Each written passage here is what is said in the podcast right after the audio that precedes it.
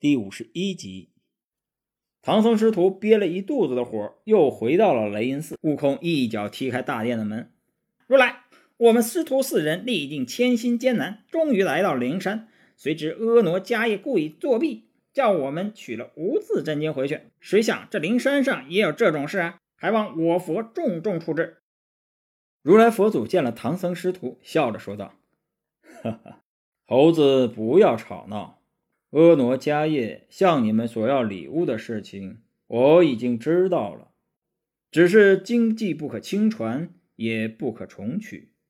以前比丘下山，曾在舍卫国赵长者家把三藏真经念了一遍，收了他家三斗三升米粒黄金。我还说他们卖的太贱了，叫后代儿孙无钱享用。你们如今空手来取经。所以也传了空本。其实这空本子是无字真经，只是你们没人懂罢了。孙悟空笑言：“哎，如来老爷子，原来这贪财的头啊，是打你起来的呀！”唐僧呵斥悟空上前再次求取真经。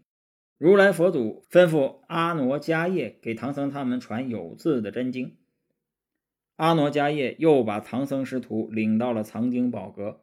路上巧遇弥勒佛，几人谢过了弥勒佛之前的相助之情。弥勒佛又提醒他们要多加小心。到了藏经宝阁，阿傩迦叶领着他们上前取经，又忽然拦住他们：“啊，刚才在大殿上，佛祖已经说得很清楚了，这经可以给，但不能白给。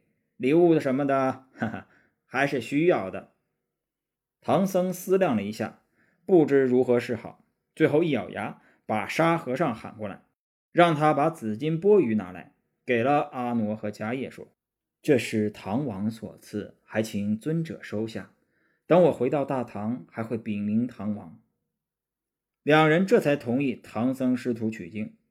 唐僧对徒弟们说：“这次好好看看，不能再像上次那样了。”他们接过经书，翻开一看，上面果然有字了。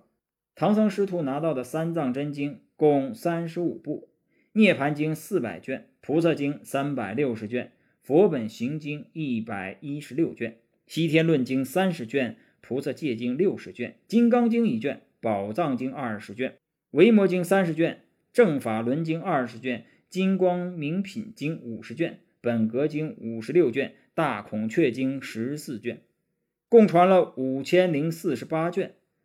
如来佛又封唐僧为旃檀功德佛，孙悟空封为斗战胜佛，封猪八戒为净坛使者，封沙和尚为金身罗汉，封西海小白龙为八部天龙。孙悟空找到观音菩萨，想让观音菩萨将金箍取下来。观音菩萨笑着说：“你这猴头，你自己摸摸看一下。”孙悟空一摸，金箍果然不见了。观音菩萨说。你当时不听管束，所以才给你戴上金箍。如今你已经修成正果了，自然就用不着金箍了。唐僧师徒将经卷一一收拾整齐，驮在马上，剩下的又装了一担，叫八戒挑着，拜别了佛祖，出了山门。如来又叫八大金刚施展神威，把唐僧他们送回东土。金刚领旨，随即赶上唐僧师徒。他们一个个随着金刚腾云而起，架起云头，直往东土而去。唐僧师徒离开后，如来问观世音：“唐僧一共经历了多少劫难？”观音菩萨一算，唐僧共经历了八十难才取得真经。如来对揭谛说：“佛门中九九归真，圣僧已经经历了八十难，还少一难。你去告诉金刚。”让他们再生一难。接地灵旨，赶上了金刚，把如来的话告诉了他们。八大金刚听了，忙止住风头，把唐僧师徒连人带马放到地上。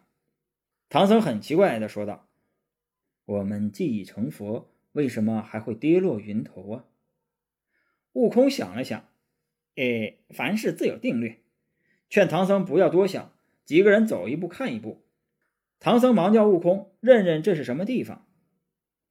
悟空纵身跳到半空，仔细的张望了一阵。正在这时，沙和尚忽然说：“师傅，这是通天河西岸。”一提通天河，猪八戒也想起来了，对唐僧说：“师傅，这河东还有个陈家庄，那年我们经过这里，大战鲤鱼精，救了陈庄主一双儿女啊。”几人最后终于确定这就是通天河，然后又想起这儿没有船，该怎么过去呢？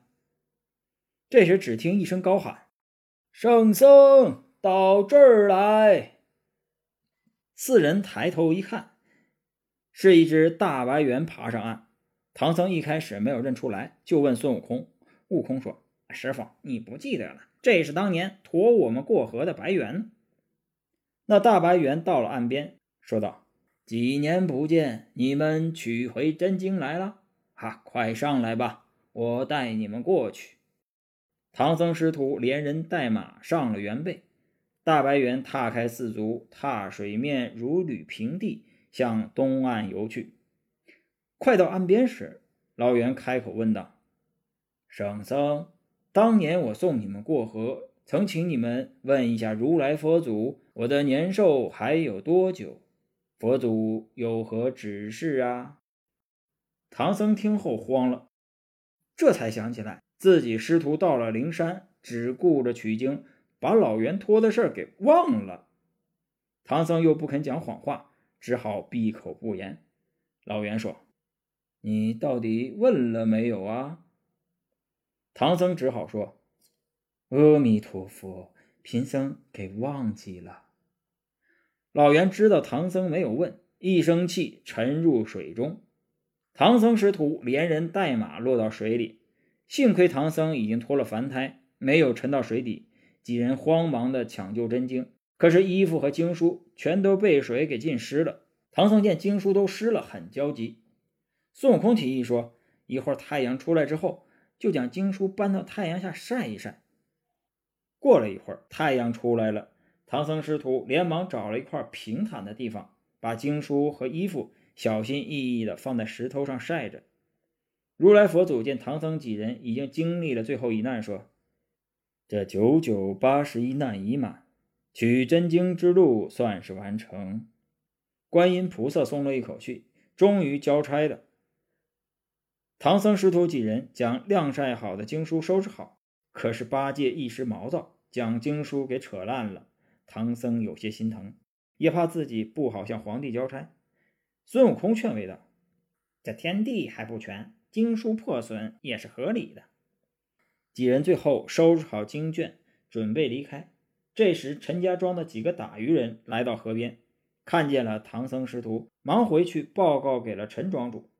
陈庄主带着家人跑来跪拜唐僧，请唐僧师徒上庄休息。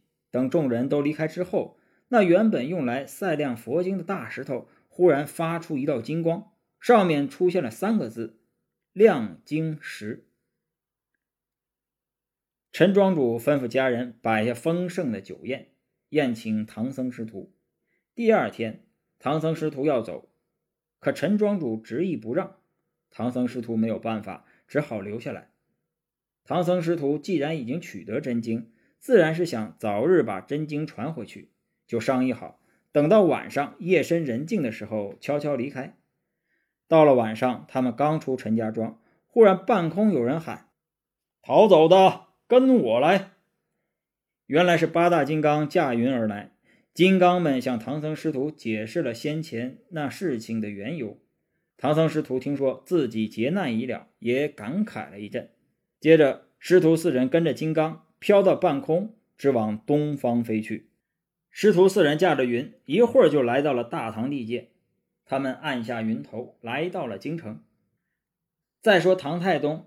自送唐僧出城取经已有十四年，他建了一座望京楼，日夜盼望唐僧归来。今日他闲来无事，又在楼上眺望。随着阵阵香风，唐僧师徒从云头降落，正好落在了望京楼旁边。太宗见了，忙下楼迎接。唐僧见了太宗，倒身下拜，说自己不负重托，已经取回了真经，还修成了正果。又把悟空、八戒和沙和尚介绍给太宗。说自己这一路能取得真经，多亏了几个徒弟的相助。唐太宗见唐僧回来，十分的高兴，将唐僧师徒留在宫中，看了唐僧的通关文牒，询问唐僧这一路的经历，感叹唐僧一路的艰难。师徒四人休整了一番，唐僧整理自己带来的经书，在各处开坛讲经，将取来的真经传给众人。这天，唐僧随太宗来到了雁塔寺，登台讲经。刚讲完真经，八大金刚来了，他们在空中高喊：“唐僧，快随我等回西天去！”唐僧听了，就辞别太宗，和悟空、八戒、沙和尚还有白龙马一起腾空而起，随八大金刚回西天去了。之后，唐僧师徒留在灵山，继续听如来佛祖说法。全书已经讲完，感谢您的收听。